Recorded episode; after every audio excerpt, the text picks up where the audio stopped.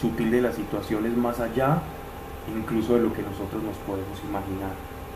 Lo que hoy vemos, Padre, lo que hoy hacemos con quienes estemos y compartimos, el día de mañana puede generar, Señor, situaciones trascendentes que tú ya conoces. Ayúdanos a no desesperar y confiar y reposar en que tú tienes en perfecta calma nuestro espíritu y que nos has llamado desde antes, aún sabiendo todo aquello que íbamos a hacer, Padre, y cada una de nuestras decisiones. Padre, que no se diga acá cosa alguna que no esté de acuerdo a tu palabra. Hoy te pedimos, Dios, Padre, que todo lo que se hable aquí hoy sea conforme a tu voluntad y conforme a tu revelación. Y que todas las palabras las podamos volver y transformar en hechos y en hechos de amor. En el nombre de Jesucristo. Amén. Ok. Entonces vamos en... Correcto. Ahí estaba yo. Muy bien.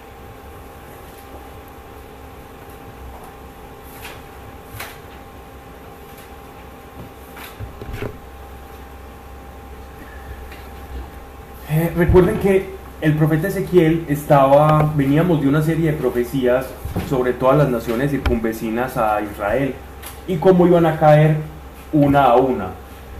Y que el juicio de Dios sobre todas estas naciones de Transjordania y, y en este caso que estamos hablando de Egipto, iban a ser a razón de sus propias obras. Así que Dios estaba haciendo justicia en las obras eso, esa es, como la conclusión. Por sus propias obras ellos iban a ser juzgados. Y a través de una serie de elegías y alegorías, el, el profeta Ezequiel va narrando cómo va a ser la destrucción de, del faraón. Bien, entonces ya en ese orden de ideas vamos al capítulo 31, versículo 1. En este capítulo se nos va a comparar a, Egipto, al reino de Egipto, con el antiguo reino de Asiria. Vamos a hacer una especie de comparación, o el profeta va a hacer una comparación de lo que le ocurrió al imperio asirio versus lo que le ocurrirá al faraón y al imperio de Egipto. Van a sufrir el mismo destino del, reino de Asiria o del imperio de Asiria, nosotros tenemos fragmentos que se han encontrado arqueológicamente. Pese al gran imperio, que fue el imperio de Asiria, cuya capital era la ciudad antigua de Nínive, recuerden ustedes a la ciudad a la que Dios envió a predicar a qué profeta? Jonás. A Jonás, cuando lo tragó la ballena. Cuando a Jonás lo, traga la ballena, él iba a predicarle a, los de Nínive que se arrepintiesen.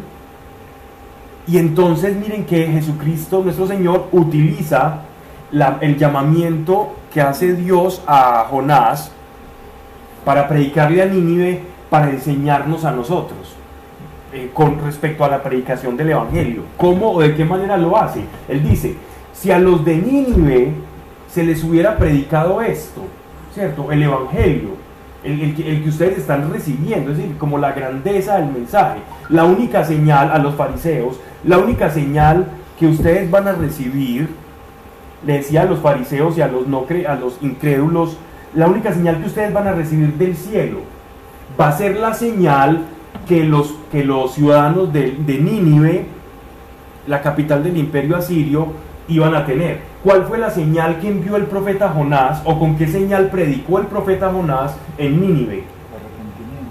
La única señal fue decir, arrepiéntanse, porque si no se arrepienten, esta ciudad va a ser destruida dentro de poco.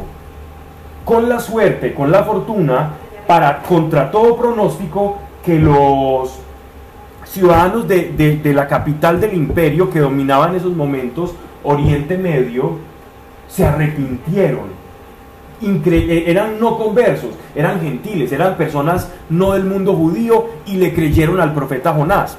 Entonces Jesús les decía, ustedes, ustedes los judíos me están pidiendo señales a mí, Es decir, que llueva fuego del cielo como hacía el profeta Elías, o que, o que se les crezca carne a los huesos secos y que se, y que se levanten, o que hagan grandes cosas, prodigios y milagros y señales como el profeta Elías o el profeta Eliseo.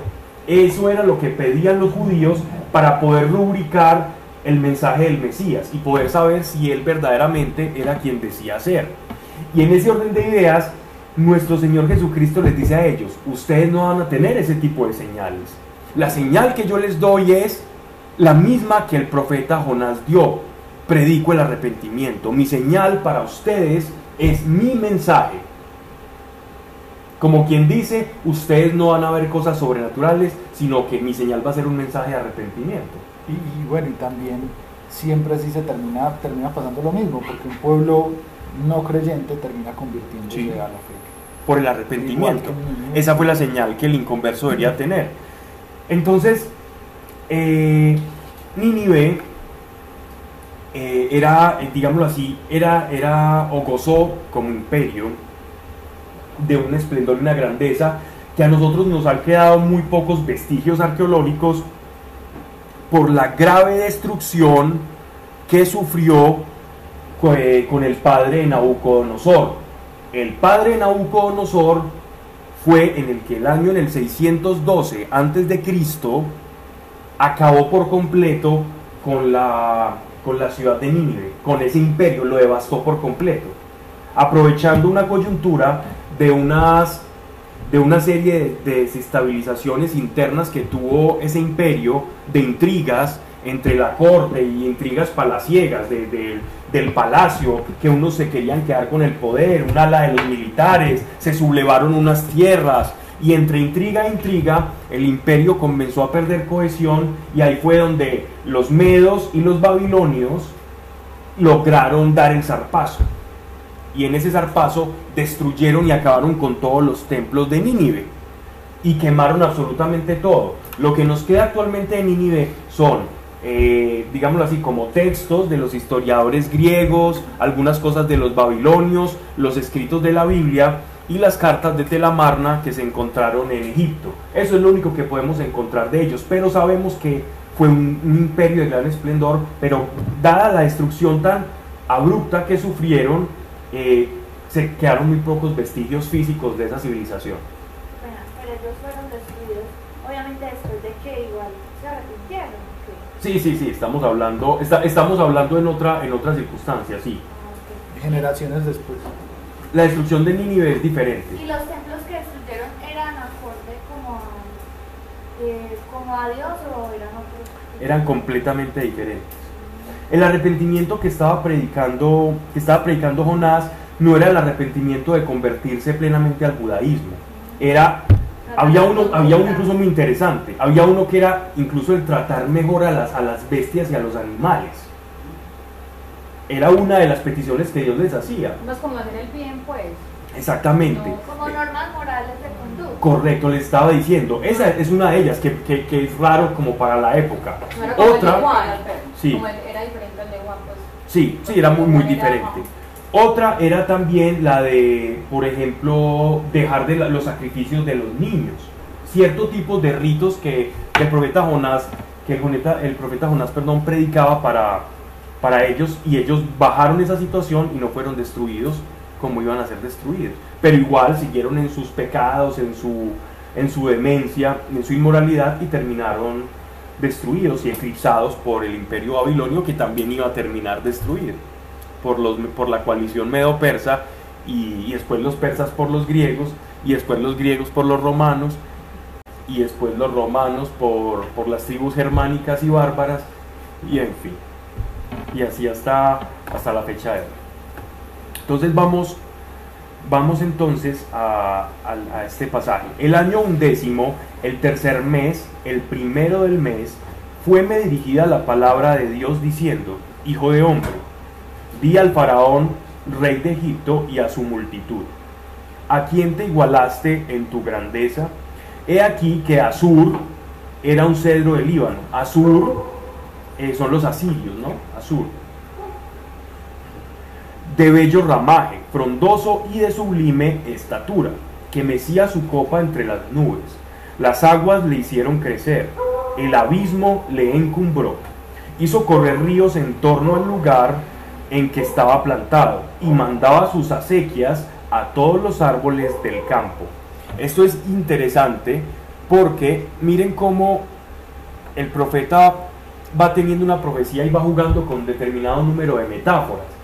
¿A quién nos comparaban a nosotros, por ejemplo, a Tiro y Sidón, las antiguas ciudades fenicias? Nos la comparaban a un navío, a un navío eh, eh, del mar, ¿cierto? Un barco, una embarcación. A eso las lo utilizaba. Tú eres una gran embarcación muy bella que cruzaba los mares y, que, y de tus capitanes y hablaba como de la magnificencia de Tiro y Sidón, las ciudades fenicias, las dos capitales fenicias. Por otro lado, recuerdan con qué analogía se utilizaba para hablar de Egipto y de su rey, recuerdan. ¿A qué se asemejaba el rey de Egipto, el faraón? A un cocodrilo, recuerdan que hablábamos al cocodrilo del Nilo, que era la figura que predominaba y más temida en el río Nilo. De hecho, los cocodrilos del Nilo son los que alcanzan mayores dimensiones, son los más grandes. Entonces era un ser majestuoso y sagrado para los egipcios, como para, el, para eh, los hindúes o los practicantes del hinduismo, las vacas representan lo sagrado o algo sagrado. Eh, para los egipcios el cocodrilo representaba como el poder del Nilo, la fuerza y la manera en que el Nilo se protegía, eran como el guardián del Nilo. Y de esa forma entonces el faraón era el guardián de Egipto. Aquí entonces Asiria se nos va a comparar con un árbol. Nos lo están comparando con un cedro del Líbano.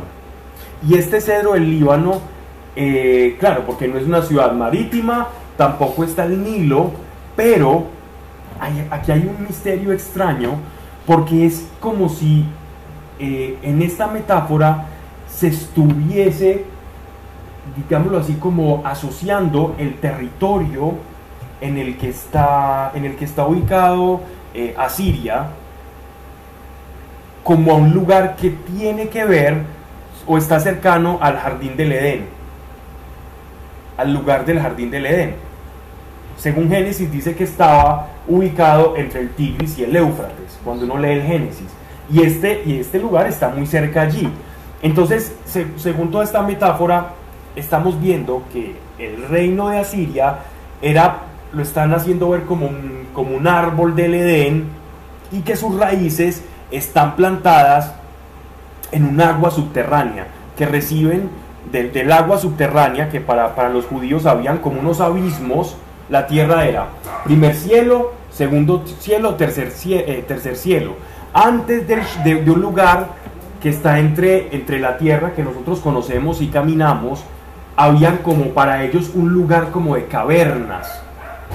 Y después de esas cavernas, donde, donde cruzaba un agua muy pura, debajo de esa, de esa agua había un lugar que ellos denominaban el Seol, en español y en hebreo el Sheol. Ese Sheol era donde iban las almas, inconversas, incircuncisas y cuando morían en batalla y eran personas que, no tenían la promesa. Dime. Pero ahora están hablando de como que el lugar que queda entre el Tigris y el Éufrates. Y también lo estás comprando con el jardín de pero yo pensé que no era en otro año.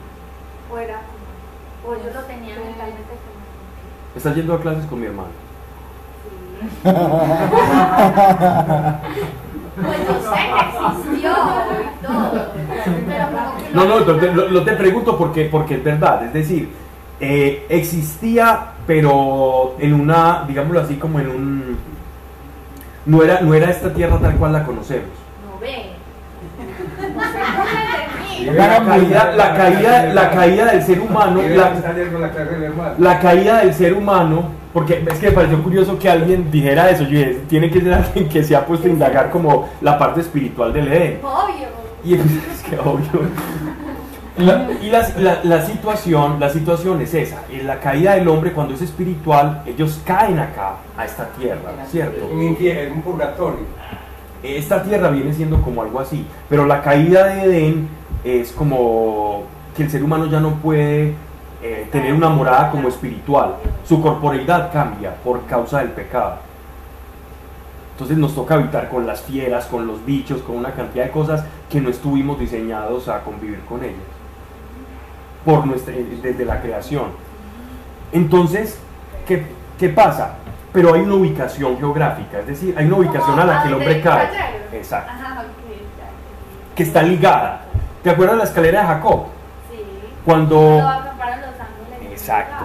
Hablando que él veía ángel, como que, un, como que una puerta se abrió en el cielo y él veía ángeles Sí. viniendo, descendiendo y ascendiendo hacia Dios, como ocupado.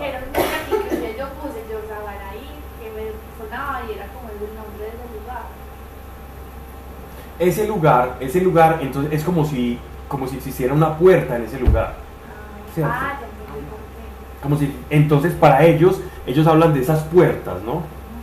Eh, los famosos, fa- los famosos, en los, en determinados pueblos y tradiciones, si vamos desde los indígenas, eh, las tribus eh, de Norteamérica, estamos hablando de los Hopi, los Anasazi, los Navajos, los Cherokee, todas esas, todas, todas esas tribus, ellos hablaban de puertas también, como, de- como estas puertas de, de la que el hombre cayó. Ellos de- en su tradición oral tienen, tienen todo este tipo de, de cosas, como una reminiscencia de aquello que quedó después de, de- de la caída. Esa ubicación no queda como en una cultura que era la Mesopotamia, queda como entre Ajá. Claro, eso es lo que actualmente se conoce como Irak, pues cerca de Irak. Irán, Irán es, es lo que se conoce ahora como los medos. Los medos es Irán. Cuando uno dice, cuando yo digo el imperio medo, los medos y los persas, ese es Irán. Irak es Babilonia y Sumeria. Y Asiria ya viene siendo más cercano a lo que ahora es el, lo que es Siria, ¿cierto? Irán, los medios. Ajá. Estoy hablando de la actualidad. Babilonia, Irak, actualmente Irak, como para que nos ubiquemos eh, como, sí, la geografía contemporánea. Y Asiria, Siria, ¿cierto? Cerca a lo que es el territorio, sí. Israel sigue siendo Israel en la misma parte. Palestina sigue siendo la Palestina. Fenicia sigue siendo Fenicia en el Líbano. Y qué pena, ese lugar todavía, todavía pudiera tener connotaciones espirituales. Todavía puede tener connotaciones espirituales, correcto. Es correcto. ¿Por qué cree que todo pasa en el Medio Oriente? Porque el espíritu eh, ejerce influencia sobre lo material, no al revés. Primero en el, nacen las cosas en el espíritu y después se forman en la, en la... Ese es el orden de la creación. Primero es el verbo y después son las cosas son hechas, ¿cierto? Primero nacen las cosas en el espíritu y después en la materia. Esa es la forma en la que toda- todo el contexto bíblico nos habla. Así que pueden haber cosas ahí, sí, que la gente lo sabe y los ve, no necesariamente. Pero que hay una influencia, sí. Bien, pero no nos vamos a hablar de, de- de- de- esa parte mística porque, porque ya entramos en un mundo muy especulativo. Y hay que tener cuidado, que todo lo que no se ha revelado, ya puede uno empezar a rayar con la especulación y, y perderse en cosas que, que no son reales, ¿cierto? Entonces hay que ir hasta donde la Biblia, la experiencia con Dios y a través del Espíritu Santo podamos llegar a indagar, a menos que Dios nos revele algo, que lo hace constantemente, ¿cierto?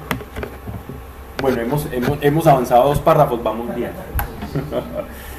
Hijo de hombre de Alfara, eh, he aquí que Azur era un cedro del Líbano de bello. Ah, bueno, entonces está hablando del, del, del, del cedro del Líbano porque él está asociando a, a Siria a un árbol que se está nutriendo de las fuentes subterráneas de agua que en la cosmología judía ellos creían que existía. Pero miren entonces por qué les estoy diciendo todo esto, para que, para que en- entendamos la metáfora. Que mecía su copa entre las nubes, era muy alto, frondoso y fuerte. Las aguas le hicieron crecer. El abismo le encumbró. ¿Qué quiere decir que el abismo le encumbró?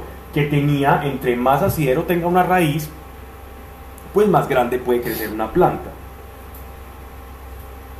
Por eso se encumbró sobre todos los árboles del campo. Es decir, árboles del campo significa todas aquellas ciudades que le eran vasallas, que le eran sumisas, que estaban completamente eh, al, servicio, a la disposición de los, del imperio asirio. A eso se están refiriendo.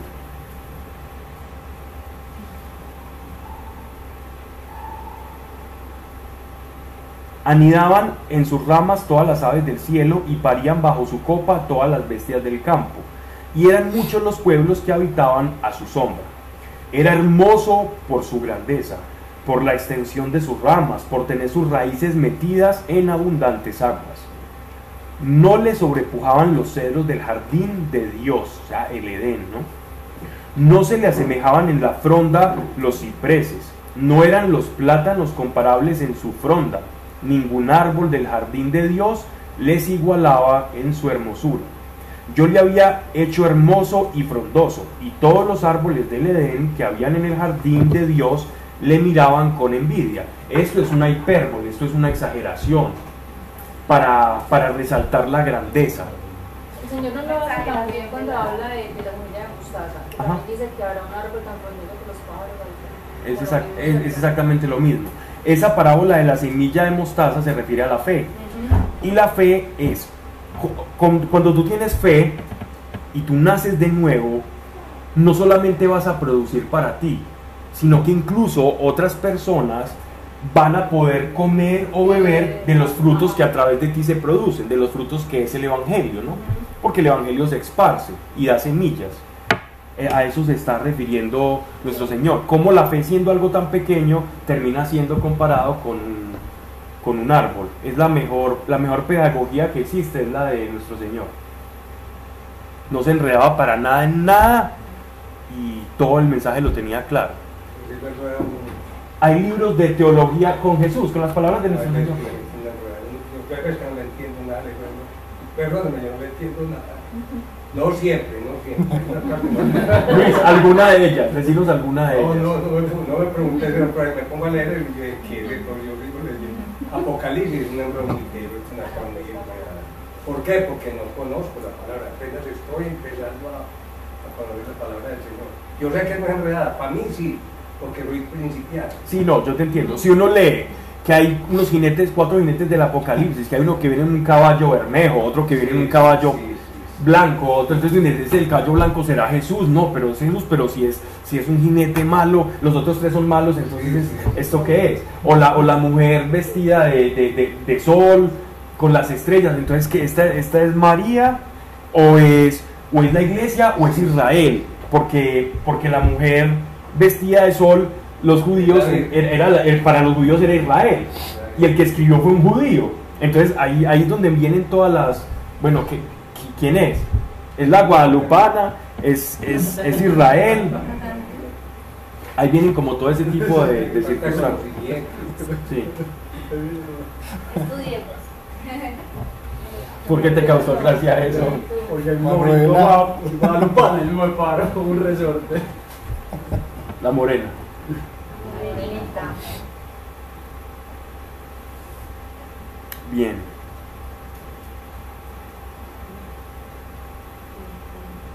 Era hermoso por su grandeza, por la extensión de sus ramas, por tener sus raíces metidas en abundantes aguas. ¿ok? Entonces estamos hablando de esa, de esa cosmovisión con la que se compara el reino de Asiria. Esto es, esto es bien importante y bien bonito. Por eso así dice el Señor, ya que por ser encumbrado en altura, alzando su cima hasta las nubes, se embriagó su corazón de la propia alteza.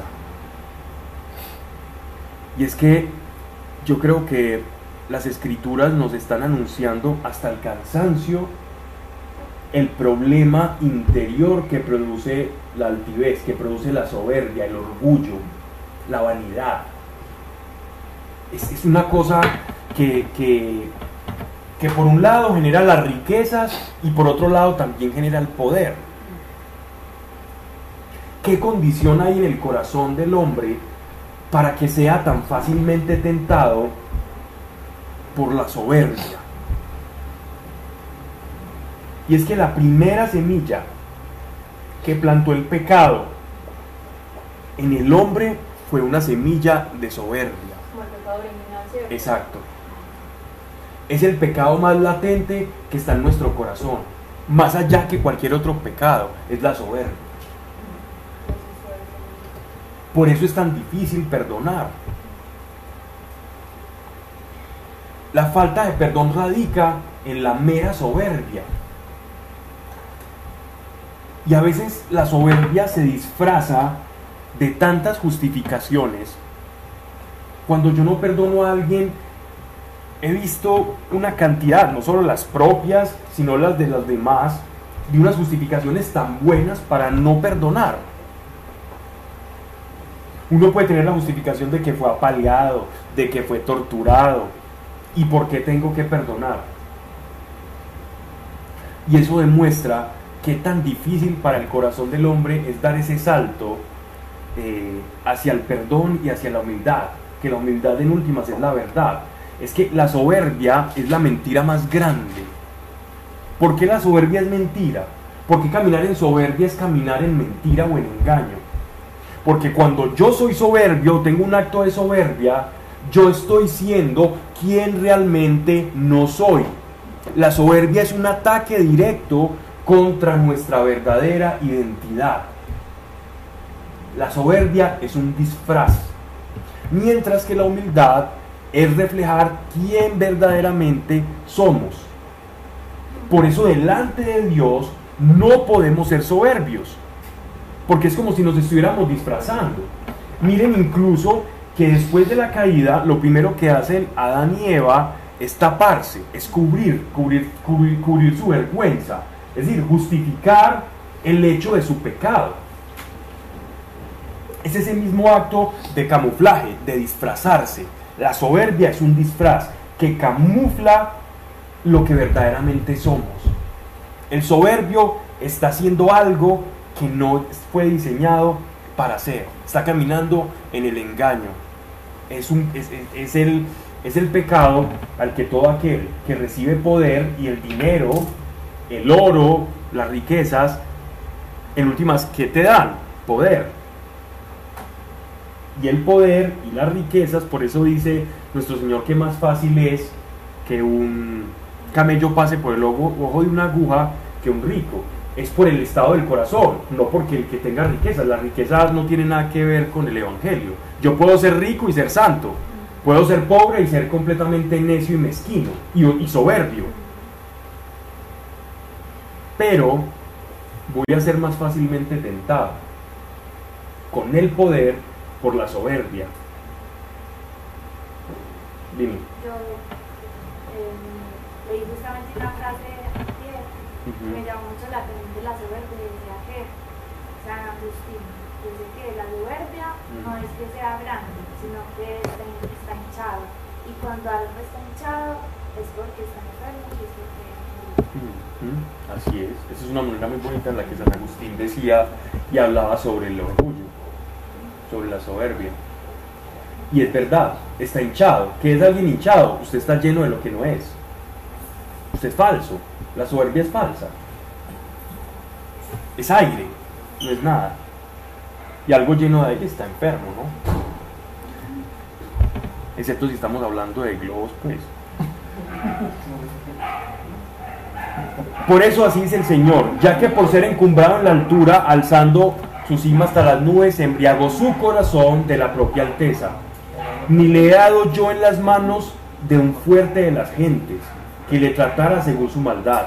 Le he desechado por su impiedad. Extranjeros, versículo 12, los más feroces de los pueblos, refiriéndose a los medos y a los babilonios.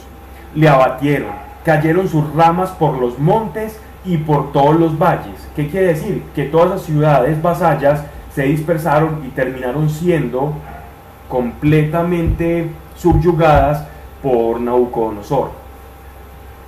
Quedó destrozado, Nabucodonosor después, primero fue su padre.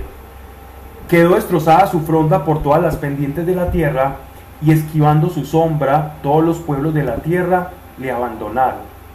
Posáronse sobre sus restos todas las aves del cielo, y en sus ramas hicieron sus yacijas todas las bestias del campo. Yacijas, de tiempo no leía esta palabra. Yacijas es como cama, camastro, lecho, eh, guarida, lugar pues de, de reposo. todas las bestias del campo, para que no se exalten todos los árboles de junto a las aguas, y no lancen su cima hasta las nubes, y no confíen en su altura cuantos son regados por las aguas, porque todos están destinados a morir, a ir a la morada subterránea entre los hijos de los hombres que bajan a la fosa. Recordemos alguien, algo para los que mm, nos llevan mucho tiempo aquí con nosotros leyendo las escrituras. La visión que nosotros tenemos de lo que es el cielo, de lo que es el infierno, ¿cierto? Toda esa visión que llega a través del Nuevo Testamento es nueva para lo que en esta época, en el cautiverio de Babilonia, tenían ellos sobre la vida después de la muerte. Ellos tenían una visión ultraterrena del hombre muy diferente a la que nosotros evangélicamente tenemos actualmente. Para ellos existía una trascendencia del espíritu, sí, pero era todavía muy indefinido. Entonces ellos hablaban del lugar de los muertos. Para ellos el lugar de los muertos estaba dividido, sobre todo ya en épocas del cautiverio, de Babilonia, estamos hablando de 500, 580 años antes de Cristo. En, e- en ese 580 antes de Cristo, la concepción de ellos ultraterrena era, si una persona moría y era creyente, es decir, era judía, tenía un pacto con, a través de la circuncisión, esa persona se iba a un lugar que se consideraba o se llamaba el seno de Abraham. Pero por otro lado, la persona inconversa descendía a un lugar que se llama el Sheol. Ambos lugares eran como fantasmagóricos o sombríos. Eran muy indeterminados para la teología de la época. Simplemente se sabe que el recinto del seno de Abraham era un recinto de paz y tranquilidad. Pero no hablaban como de, de- ni de ángeles, ni de que se encontraban con Dios, sino como que encontraba su alma un reposo un reposo, pero hasta allá llegaba su teología. Y en el Sheol era un lugar cerca al centro de la tierra, pero de, de- angustia y de soledad, como si fuera una cueva literalmente oscura. Para el mundo judaico, es como si el mundo tuviese agujeros o huecos o túneles por todas partes. Ellos consideraban dentro de su cosmología que el mundo era como una especie de, digámoslo así, como de, de huevo, de huevo donde internamente habían túneles y habían aguas subterráneas, incluso podían ir personas, según la cosmovisión judía de la época, ¿no? Como si, la, como si el planeta Tierra para ellos o la, o la cosmovisión de- de- del planeta fuere, fuese como, un- como una especie de queso gruyère, lleno de, de- de agujeros. ¿Qué significa cosmovisión? Eh, la, la, la forma, de- la cosmología de ellos. La ¿Cómo percepción. ellos ven las, la percepción? Ah, Sí. Que lo pensé fue en el canal. la visión del cosmos que ellos tenían. Cosmovisión, visión que yo tenga del cosmos. El microcosmos es una cosa y el macrocosmos. El macrocosmos es las estrellas, todo lo que ellos veían, el mar y hasta el más allá. Entonces ellos se imaginaban cosas, esa es la cosmovisión de ellos. Ok. Así dice el Señor Dios, el día en que bajó al Sheol. Por eso les estoy hablando del Sheol, para, para que cuando vayamos leyendo podamos hacernos imagen de todo lo que vamos viendo. Enluté el abismo, retuve el curso de los ríos, miren pues, por eso les hablaba de las aguas subterráneas, y se estancaron las aguas caudalosas. Entristecí al Líbano por él, y se secaron todos los árboles del campo. Con fragor de su ruina hice temblar a las gentes, cuando le hice bajar al Sheol. Entre aquellos que bajan a la fosa, se consolaron en la morada subterránea todos los árboles del Edén. Y los más hermosos y selectos del Líbano, todos regados por las aguas. También bajaron e- ellos al Sheol, junto a los muertos a la espada, los que fueron su brazo y se acogieron a su sombra en medio de las gentes, es decir, todas las demás ciudades que, avasallaron y que, y que digámoslo así, que, que quemaron, que exterminaron, que violaron a sus mujeres y que acabaron con todo. Versículo 17. También bajaron ellos al Sheol, junto a los muertos a la espada, los que fueron su brazo y se acogieron a su sombra en medio de la gente. Estoy repitiendo el 17, 18. ¿A quién te asemejas tú por gloria y por grandeza entre los árboles del Edén? Pues también serás llevado con los árboles del Edén a la morada subterránea. Yacerás entre los incir- incircuncisos con los traspasados por la espada, y eso será del faraón y de toda su gente, dice el Señor Dios. Así como el Líbano, Nínive, todas las ciudades asirias cayeron bajo el imperio de Babilonia, también ha de caer Egipto. La nave, o sea, el barco, el cocodrilo y el árbol van a morir. Tres grandes imperios van a conocer la derrota por completo. Ya después los fenicios logran, digámoslo así, ya no, Tiro y Sidón ya no terminan siendo iguales, pero Fenicia sigue dejando ciertas células en el Mediterráneo y esas células que dejan el Mediterráneo es que emerge ese famoso imperio que le va a hacer, digámoslo así, contrapeso a lo que es el imperio romano, en lo que se conoce como las guerras púnicas. Cartago. Bien. Pero no Cartago vale. Una 32. prima hermana. Voy allá. Una prima hermana. El año duodécimo, el duodécimo del mes, el día primero del mes, aquí se están refiriendo dos meses antes de la caída, dos, perdón, dos días antes de la caída de Jerusalén. Me fue dirigida la palabra de Dios diciendo, dos días antes de la caída de Jerusalén es esto. Hijo de hombre, canta una elegía al faraón. Recordemos que es una elegía, una elegía es un canto fúnebre, cargado de poesía, exageración y efectos y tonos dramáticos. Rey de Egipto y eras como el león de las gentes, eras como el cocodrilo de los mares. Con tus narices hacías hervir las aguas y las enturbiabas con tus patas y hollabas sus canales. Están aquí describiendo de una manera muy bonita cómo es el comportamiento de, un cocodrilo. Ese, eso de hollar es cuando el cocodrilo sumerge su hocico, su trompa, y haciendo unos movimientos se revuelca y choca pues con, con la arenisca del, del río Nilo y se enturbecían las, las aguas como en señal de fuerza y de poderío. Como no se acerquen acá que aquí mando yo. Es cocodrilo. Así dice el Señor Dios. Yo te tenderé la red con una turba de pueblos. ¿Por qué dice dragón? Porque la palabra eh, que, que se utiliza en esos momentos, la mía que es de la Septuaginta, es como, como el, dragón del, el dragón del Nilo. Pero el dragón del Nilo es el cocodrilo. Entonces de una vez aquí hacen la conversión. En la tuya lo dejan como con la versión más, más antigua y menos acomodada. Es como cuando el dragón de Komodo. Eh, No es un dragón, es un lagarto gigante, pero se le llama el dragón de esa isla. Así dice el Señor Dios. Yo te tenderé la red con una turba de pueblos que te subirán en mi esparabel y te, y te echaré en tierra seca y te dejaré en medio del campo. Haré venir sobre ti todas las aves del cielo y saciaré de ti todas las bestias de la tierra. Esparciré tus carnes por los montes y llenaré de tu carroña los valles. Regaré con tu sangre la tierra sobre los montes y de ella se llenarán los torrentes.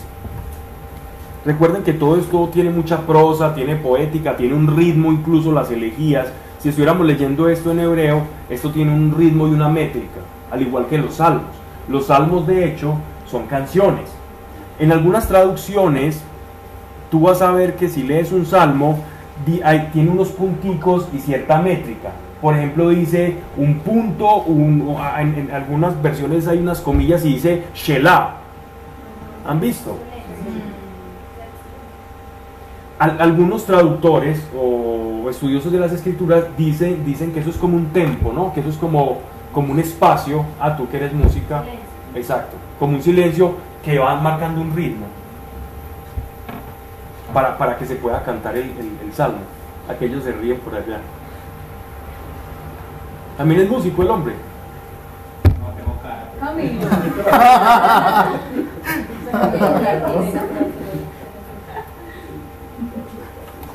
Los salmos, los salmos son muy, son muy bellos. Hay gente que se dedica toda su vida a estudiar los salmos. los, los copiaron como en esa sonoridad, pues o cierto, como en esa acentuación, no sé, eh, como en, en arameo. Hay algunos compuestos en hebreo, otros compuestos en arameo. Hay salmos de más tempranos, hay otros tardíos, hay otros muy antiguos. Y estos de la, las lamentaciones. Lamenta- lam- lamentaciones es Jeremías. No, es, es que perdón. No o es sea, la aquí elegía. llaman a este canto una lamentación. Elegía, sí, una elegía es un canto fúnebre o lamentación, ¿ya? Es- lo que pasa es que lamentación puede sonar como, Sí. muerto, aunque tiene que ver, pero una lamentación puede ser, no necesariamente tiene que ser un canto, Una disculpa pues. Sí. También, o puede ser simplemente algo escrito en, poet- en prosa o poético, pero esto, eh, las elegías son cantos. Entonces, al, al apagar tu luz, velaré los cielos y oscureceré las estrellas, cubriré de nubes el sol y la luna no resplandecerá. Esto es completamente apocalíptico. Es típico en el lenguaje apocalíptico o frente a la destrucción de un pueblo, una situación que Dios está vaticinando trágica, que se hable del escurecimiento del cielo, que la luna se vuelve sangre y todo este tipo así como de movimientos cósmicos o celestes. No necesariamente hay que interpretarlos al pie de la letra, no necesariamente, en algunos casos sí, pero no necesariamente deben ser interpretados al pie de la letra, porque eh, lo que están hablando es de una situación de congoja muy fuerte, ¿cierto? Dice, y cubriré las tinieblas la tierra, dice el Señor Dios, y llenaré de horror el corazón de muchos pueblos cuando lleve al cautiverio a los tuyos, a tierras que no conocen. Dejaré por ti atónitos a muchos pueblos y a sus reyes, que temerán por ti cuando yo blanda mi espada ante ellos el día de tu ruina. ¿Quiénes fueron unos de estos naciones o pueblos que temblaron? Por ejemplo, Israel. Israel tembló. No me estoy refiriendo a Judá, la parte sur, sino Israel, la parte norte. Israel, la parte norte, tembló y con ellos también se fue. Los asirios acabaron con, con, con las 12, con las 10 tribus. Y las dispersaron por todo el mundo. Así que ellos experimentaron todo esto.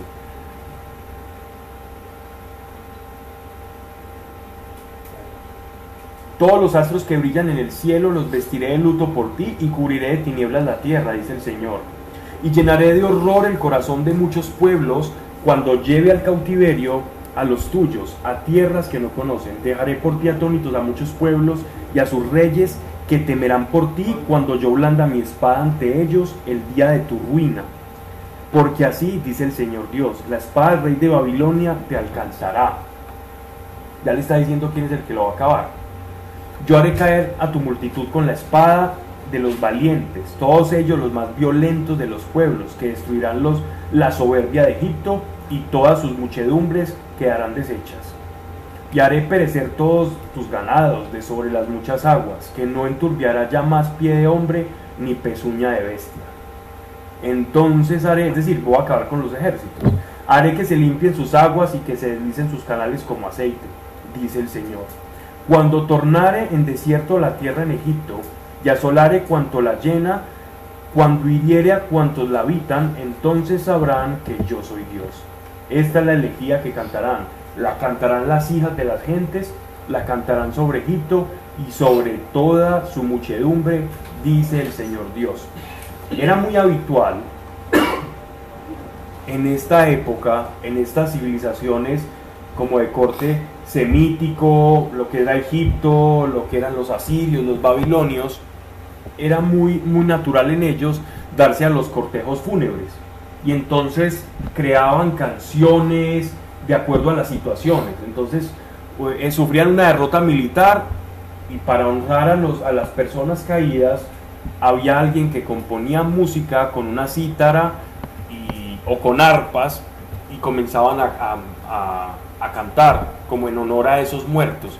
Entonces les, dice- les está diciendo, yo les voy a dar a ustedes la canción a los egipcios que van a quedar les voy a dar una canción.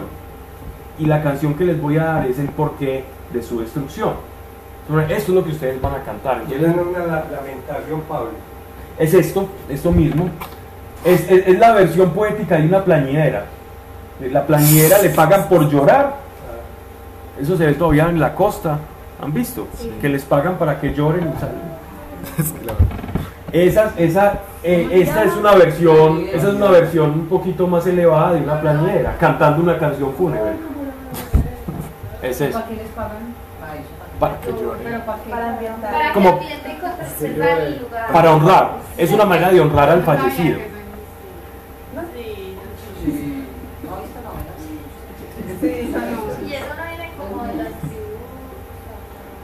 Eso viene precisamente de la influencia árabe libanesa que llegó sobre toda la parte de la costa atlántica. Si tú ves en la costa atlántica hay muchas personas y familias, en Barranquilla sobre todo, Santa Marta, eh, de origen libanés. Y ese origen libanés, eh, ellos tienen pues muchas cosas en sus tradiciones y dentro de esas cosas están las plañideras, que viene desde antaño. ¿ya? En África también, pero en África es con tambores y hay unas partes de África, eh, de África perdón, en la que la muerte se celebra. En la India, de hecho, la muerte es una celebración. Tiran al muerto en el Ganges, lo llenan de flores y que el, que el Ganges se lo lleva y después se dedican a celebrar. Y no sé si comerán arroz con pollo y plato frío, pero, pero celebran, ¿no? Ah, no, eso sí téngalo por seguro. Este, esta es la caída de, Egipto, que sabemos que se terminó de materializar por parte de los griegos, ¿no? Sigue- seguimos con, con la elegía. Yo sé que esto, esto puede, puede no, no parecer como, como tan importante, o a veces es difícil sacarle como una sustancia y llevarlo todo esto como al plano de, qué nos está diciendo Dios aquí con todo esto. No mirarlo como una mera historia, sino intentar profundizar en qué es lo que Dios quiere hablar o quiere manifestar, de su voluntad, de la manera en cómo, cómo todos los pueblos y todas las naciones y cada persona que tiene autoridad debe responder a Dios. Independientemente si crea o no en Él, va a tener que responder por sus obras y que a mayor autoridad, mayor demanda sobre eso que Dios ha puesto en, las manos de la persona o de la nación. Todos corren por tener poder, pero no saben que sus manos será demandada lo que hagan con ese poder. El año duodécimo, el 15 del mes, fue me dirigida la palabra de Dios diciendo, Hijo de hombre, compone un canto lúgubre a la muchedumbre de Egipto precipítale a él y a las hijas de las gentes fuertes a las profundidades de la tierra con los que bajan a la fosa. ¿Con, con qué nos sobrepasabas por belleza? Baja, baja a la fosa y yace entre los incircun- incircuncisos. Cae en medio de los muertos a la espada, que la espada ya ha sido entregada. Traedlo con toda su pompa. En el Sheol se dirigirán a él los valientes, diciéndole a él y a sus auxiliares, han bajado a la fosa y yacen entre los incircuncisos, entre los muertos a la espada. Allí están Asur con todos sus ejércitos, cuyos sepulcros están en torno de él. Están sepultados en lo profundo de la fosa, rodeándole en torno, todos traspasados por la espada, los que sembraron el terror en la tierra de los vivos. Allí están Elam, con todas sus mesnadas en torno de su sepulcro. Todos los muertos a la espada cayeron y bajaron incircuncisos a lo profundo de la fosa. La región de Elam era una, una región vecina, ¿cierto? Hacia, el, hacia el oriente de, de la ciudad de Nínive. Esa región de Elam está diciendo, todos los, ustedes y los vecinos todos cayeron, ¿no? Los que esparcieron el terror en la tierra de los vivos trajeron su ignominia a lo profundo de la fosa. En medio de los muertos pusieron su lecho para él y sus muchedumbres. Sus sepulcros lo rodean, todos incircuncisos, muertos a la espada. Sembraron el espanto en la tierra de los vivos, pero vinieron con su ignominia a unirse con los que bajaron al Sheol y yacen en medio de los muertos. Allí Mesec y Tubal, con todos sus ejércitos. O sea, todos los, los estos son cananeos. No yacen con los héroes los caídos de, antiguo que descendieron a la morada de los muertos con sus armas de guerra, la espada bajo sus cabezas y el escudo sobre sus huesos, con haber sido el terror de los guerreros en la tierra de los vivos. También tú serás quebrantado entre los incircuncisos y yacerás con los muertos a la espada. Allí están Edom, sus reyes y sus príncipes, todos que a pesar de su valor yacen entre los muertos a la espada y duermen con los incircuncisos, con los que también bajaron a la fosa. Allí están todos los príncipes del septentrión y todos los sidonios, que con ignominia descendieron a los muertos a pesar del terror que inspiraba su valor. Incircuncisos se acostaron con los muertos a la espada y comparten su ignominia con los que bajan a la fosa. El faraón los verá y se consolará de su muchedumbre, de los suyos muertos a la espada y de todo su ejército, dice el Señor. Porque yo sembraré mi terror en la tierra de los vivos, y se acostarán en medio de los incircuncisos con los muertos a la espada, el faraón y toda su muchedumbre, dice el Señor.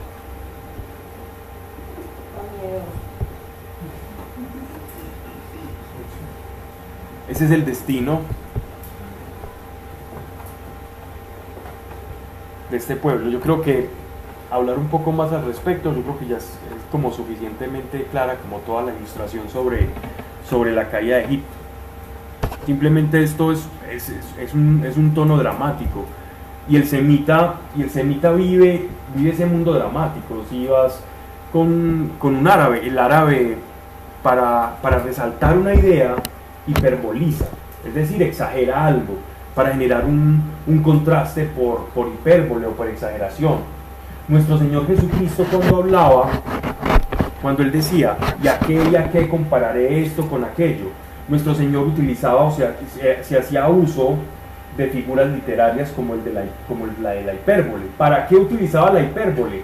Para contrastar una idea con otra y que quedara supremamente claro a la persona una, digámoslo así, un silogismo o una, o una prédica o lo que estuviera enseñando. Cuando yo contrasto lo más oscuro del oscuro con lo más blanco de los blancos, va a hacer producir en la, en la imaginación del que esté oyendo que, quede, que sea más impresionante. Entonces va, va a desencadenar como, cierto, eh, como cierta exaltación emotiva de, de de esa persona. Y esa forma pues va a llegar más al corazón. Entonces no hablaba, el judío, el árabe, el semita no habla muy plano. Ellos todo lo, lo, lo llevan a alto ciudad. Nosotros, nosotros llevamos un, llevamos un poquito de eso en nuestra sangre. ¿Cómo? Pero Depende, depende. La hipérbole, la hipérbole, como por ejemplo el hecho de decir está lloviendo a cántaros, eh, que es una, una- figura hiperbólica, para yo, para yo decir, hombre, no está, no, no, no está lloviendo a cántaros, es una lluvia fuerte. Un americano le parecería simpático el, el hecho de cómo nosotros utilizamos tanta exageración para poder contrastar. Ellos son muy- el, el inglés es, es un idioma completamente pragmático. El inglés es un idioma práctico. Es a lo que va. Yo hablaba con, incluso yo estaba con, con un viaje fue con, con Santiago en el eje cafetero y hablábamos con un, con un inglés y él se entretenía mucho escuchándonos porque él nos decía, lo que yo digo en una, pa- en una palabra, ustedes lo dicen en cuatro, en cuatro palabras, en cuatro frases. Sí. Por eso tú dices el español. Entonces, para el, para el idioma técnico, para la mecánica, para cosas que, que necesiten de, de mucha práctica, el, el lenguaje anglosajón es supremamente útil, o el japonés, que van al grano, siempre van al grano. En cambio, el castellano, el árabe, por ejemplo, da vueltas para llegar a un punto. No No.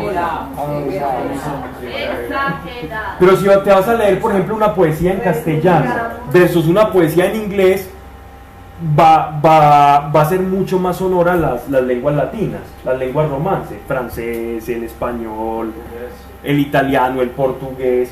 Eh, Llegan, llegan más al corazón. Somos más, cali, más calientes. Yo, ¿Cómo interpretar eso? ¿Cómo interpretar? Los gringos, los alemanes son fríos, son, No, sino que su lenguaje, es- eso, eso, eso tiene que ver con, su, con la esencia lingüística, su lenguaje es más práctico, es más pragmático. Entonces, eh, para dos ingenieros en- hablando en inglés van a, ser- van a llegar más rápido a una conclusión que, que dos españoles ingenieros, porque lo que- incluso la Biblia, cuando tú, tú tomas una King James, por ejemplo, y tomas una Reina Valera, la King James es un 12% más pequeña que la Reina Valera. Tiene muchas más palabras la Reina Valera. Por, el- por eso mismo. Y eso tiene que ver con todo. No sé por qué me perdí hablando de eso, pero ahí. Pero allá llegamos. Por la hipérbole, gracias. Entonces, y nuestro Señor hablaba en lenguaje hiperbólico. Y ese lenguaje, hiper- ese, ese lenguaje hiperbólico es muy útil sobre todo para resaltar y enseñar máximas, máximas o principios morales. ¿Por qué? Cuando él decía eh, que si, si tu mano te hiciese pecar o una parte de tu cuerpo te hiciese exactamente, más vale cortarla o es mejor entrar sin, sin, sin esa mano, sin ese ojo al reino de los cielos que no. Eso es un lenguaje completamente hiperbólico para resaltar lo del el daño tan delicado que ejerce el pecado en la persona. Entonces es tan impactante, tan impactante que eso te queda en el corazón. Y estoy seguro que yo dije eso y todo el mundo sabe, esto lo hemos escuchado mil veces y lo hemos meditado y lo hemos pensado alguna vez. Si no fuera hiperbólico, si, si Jesús hubiera dicho, el hijos míos eh, el pe- o hermanos míos, el, pe- el pecado es muy grave, cuídense de todo pecado. Vale, más vale les, les- les vale entrar sin pecado al reino de los cielos que entrar con una mancha de pecado. Uno no le pondría tanta atención. Pero al hiperbolizarlo, porque en verdad es la gravedad del pecado es comparable con eso, entonces eso nos llega más al corazón y, al- y a nuestro sentido emocional. Entonces miren que no necesariamente la hipérbole es mentira, sino que la, la hipérbole sirve para, por, por efecto de contraste, producir una enseñanza. ¿Ya? Porque en la memoria. Exactamente. Cuando uno, cuando uno siente lo que escucha, su memoria se va a disparar. Y si por ahí derecho lo huele, pues ahí sí queda perfecto. Porque está pegado a los recuerdos del siga. La- por la rama. Bien.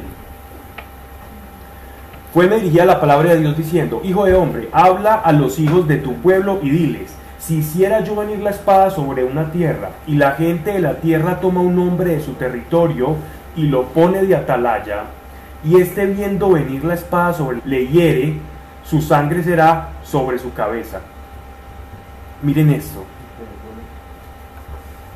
De alguna manera sí. Pero, pero entonces aquí están comparando, aquí es hipérbole y metáfora. Aquí, aquí están comparando al, al, al profeta como una atalaya. Es decir, una atalaya eran torres de vigilancia que, que utilizaban algunas personas en los ejércitos para poder advenir quién era el que iba a atacar. Entonces ellos, eh, ellos avisaban. Una atalaya también puede ser la red del pescador, pero no es este el caso. Entonces, algunas personas creen que la revista Atalaya, los testigos de Jehová, es porque ellos andan pescando gente y tocando puertas. No, no. Atalaya es como vigía, nosotros les estamos informando, somos una torre que informa. De hecho, en inglés es la watchtower, la, la, la torre vigía, que es como la, la-. Exacto. El faro que utilizan, que utilizan ellos. Y a nosotros la traducción es atalaya. Bien. Dice, entonces el mensajero, o sea, el profeta es la atalaya. El profeta es la torre vigía. El profeta tiene que anunciar o anunciar que ahí viene algo que va a ocurrir, que él sí puede ver. El profeta ve por encima, porque al ver en el espíritu, en la dimensión del espíritu, él sabe lo que va a ocurrir porque Dios le está por revelación abriendo los ojos en el espíritu para que pueda vaticinar el futuro o lo que ha de venir para esa nación. Entonces, si el ejército no se apercibe y no escucha lo que el, lo que el atalaya o el vigía está anunciando, ¿qué es lo que va a ocurrir con ese ejército? Lo van a tomar por sorpresa y van a terminar mal. Y eso es lo que Dios le está diciendo. Yo les envié atalayas, que Dios les envió atalayas durante más de 20 dinastías diferentes de reyes. Estamos hablando de todos los profetas. Es que los profetas exílicos fueron muy poquitos. Antes de estos tres profetas hubo muchos más. Y entonces él, quiere decir, yo les estuve anunciando, ya viene, si no cambian esto va a pasar, esto va a pasar. Y ellos no se apercibieron, ellos no hicieron caso, ellos no creyeron. Entonces por eso es que les está ocurriendo esto. Entonces es la figura del profeta como, una, como un vigía que está en la, en la torre, como centinela, eh, anunciando con una trompeta, con un sonido, que cuidado, que ya viene el ejército invasor. Oyó el sonido de la trompeta y no se apercibió, su sangre será sobre él. Si se hubiese apercibido, habría salvado su vida. O sea, no es culpa de Dios, sino que incluso Dios les había anunciado. Más, si el atalaya, por el contrario, viendo llegar la espada, no toca la trompeta para que la gente se aperciba, y llegando la espada hiere alguno de ellos, éste quedará preso en su propia culpa. Es decir, lo que le iba a pasar a Jonás si no predicaba. Pero yo demandaré su sangre al atalaya. Es la responsabilidad del profeta. Por eso sufrían tanto los profetas, porque imagínense ustedes recuerdan a Jeremías cuando le tenía que hablar al rey de Israel y le tenía que decir, mire, y tratados comerciales con, con los fenicios, tenían tratados comerciales de y pactos de no agresión con Egipto, tenían apoyo militar por parte de, los egipcios con los famosos carros que utilizaban los egipcios, los carros que, que eran como las eran como el baluarte del ejército del faraón. Por otro lado, ya no te- simplemente tenían algunos problemas fronterizos con los edomitas y con los moabitas, pero eran llevaderos y tenían rutas comerciales con las cuales, digámoslo así, que a pesar de esas escaramuzas podían subsistir, estaban bien. Lo que todo lo que estoy diciendo es para decirle Israel estaba bien. Y un, y un profeta recibe mensaje de Dios diciéndole, si ustedes no se arrepienten y sigan llevando este, este ritmo de vida, Dios va a hacer que otra nación que está creciendo los extermine. Y habían otros profetas de la escuela de, la misma de la escuela del profeta Elías que por miedo al rey, sabiendo que Jeremías era un, un profeta verdadero, profetizaban a favor del rey por quedar bien, por salvar su pellejo. Sobre, la, sobre esas cabezas Dios iba a demandar la sangre. Pablo, este pasaje se puede traer a colación eh, para misión evangelizadora. Sí, Aplica. aplica 100%. Aplica 100%. Si tú tienes un don, nosotros somos un don.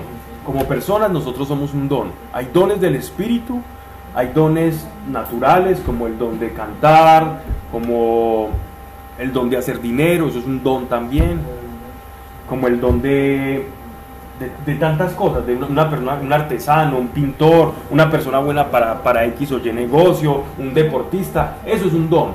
Pero nosotros como personas somos dones cuando entramos a la iglesia. ¿Qué es una persona como don? Una persona como don es el que, el que sirve a los demás y hace que los demás produzcan frutos. Todos estamos llamados a producir frutos. ¿Qué pasa? Y esta es otra, otra metáfora que utiliza nuestro Señor muy fuerte, otra comparación mejor. ¿Qué pasa con el árbol que no da frutos?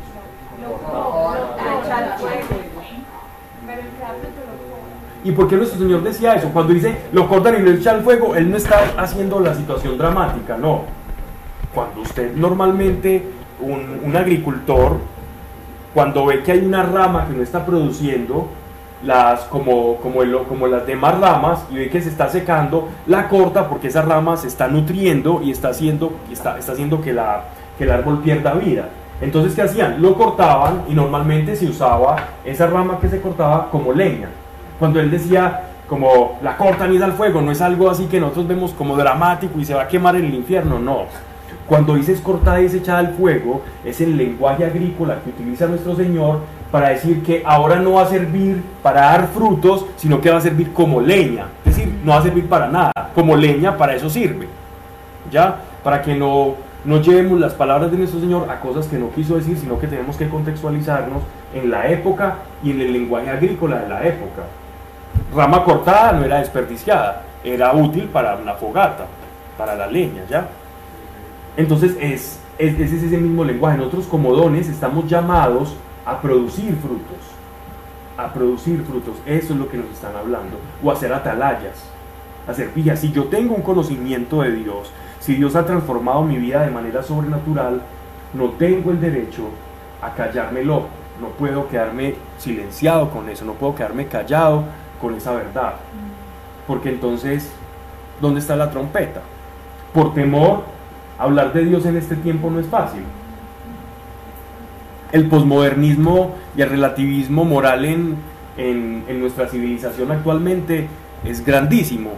Todo es bueno, todo es malo, todo es relativo, todo depende. Parece que no hay, no hay un axioma de que existe un bien y de que existe un mal, sino que todo es relativo. A como yo pienso, ah, eso es lo que usted cree, eso es lo que yo pienso, pero no hay un bien mayor. Y, estamos llamados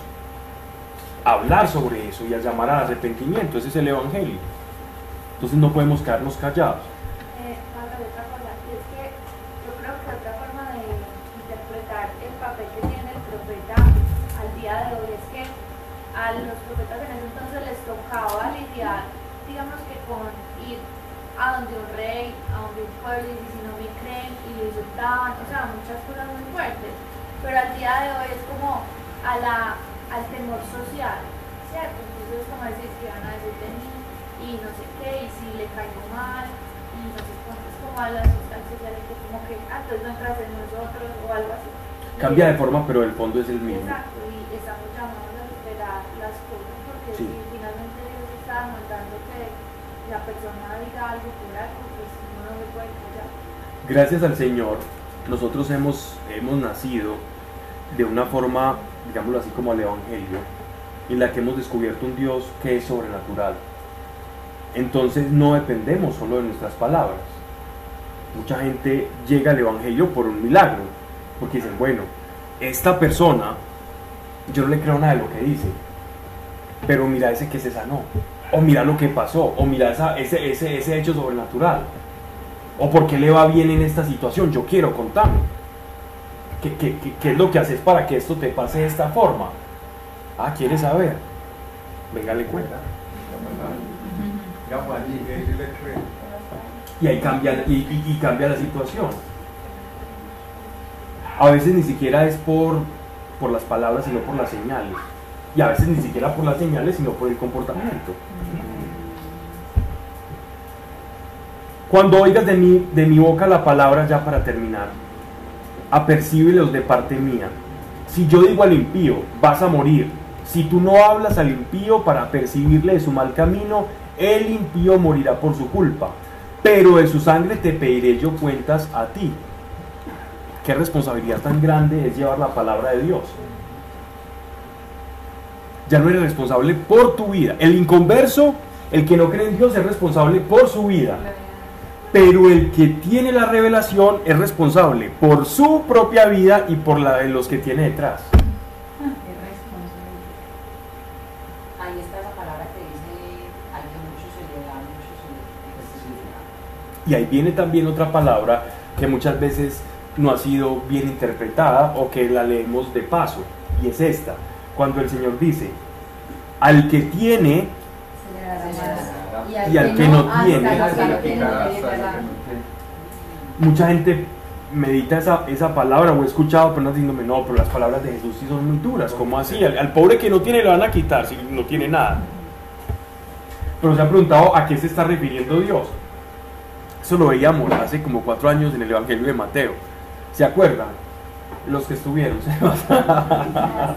Pero Santi, Santi, Santi también. A Santi ¿A qué se refería nuestro Señor? ¿Qué es lo que se va a quitar?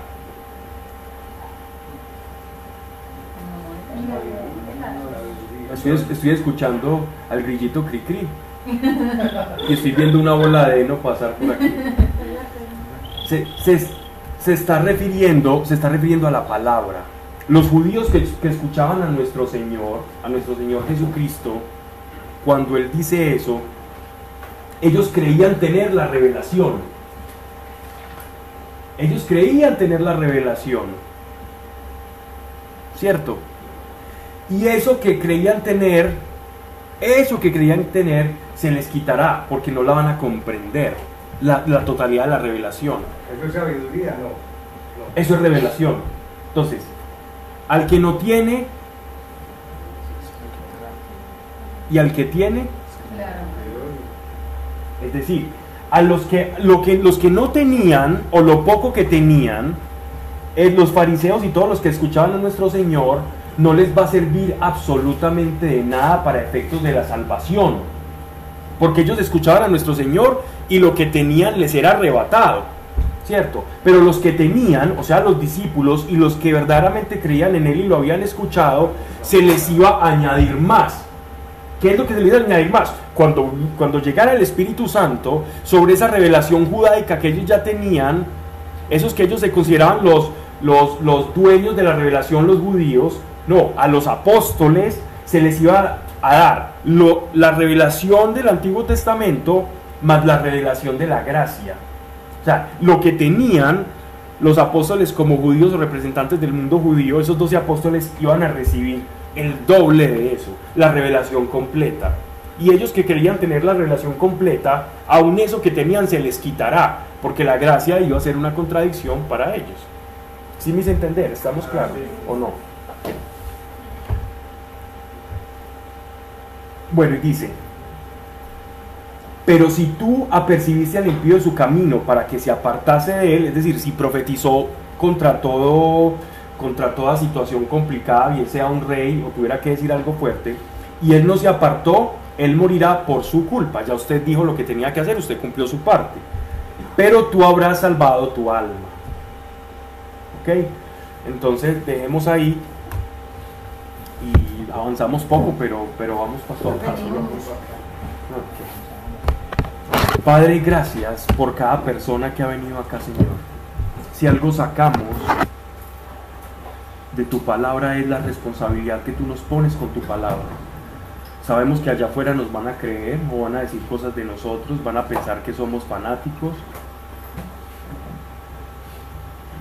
que tenemos una, una mente no apta para el mundo moderno, que, crece, que creemos en fantasías, Dios. Pero cuando conozcan el Dios sobrenatural que hemos creído y que nos ha tocado, Señor, sabemos que hay un fruto que se producirá a través de nosotros. Y de la misma manera que tú nos has tocado, tocarás a muchos más que vienen tras nuestros pasos y tras nuestra vida y los frutos que de ella salen, salen, Señor, por medio de tu Espíritu. Padre, hoy te pedimos por cada persona que viene tras de nosotros, por la agenda que tienes con cada uno de nosotros y por cada persona valiosa y preciosa que ha de ser tocada de manera sobrenatural, sin adoctrinamientos, sin apasionamientos, de una manera simple, sencilla y sobrenatural, que van a saber que hay un Dios que tiene interés en sus vidas. Yo te doy gracias, Señor, por todas esas piernas que caminarán y por todos esos pies que llegarán a conocer tu palabra, tu evangelio y tu poder por medio de todos los que estamos acá, en el nombre de nuestro Señor Jesucristo. Amén. Para servir.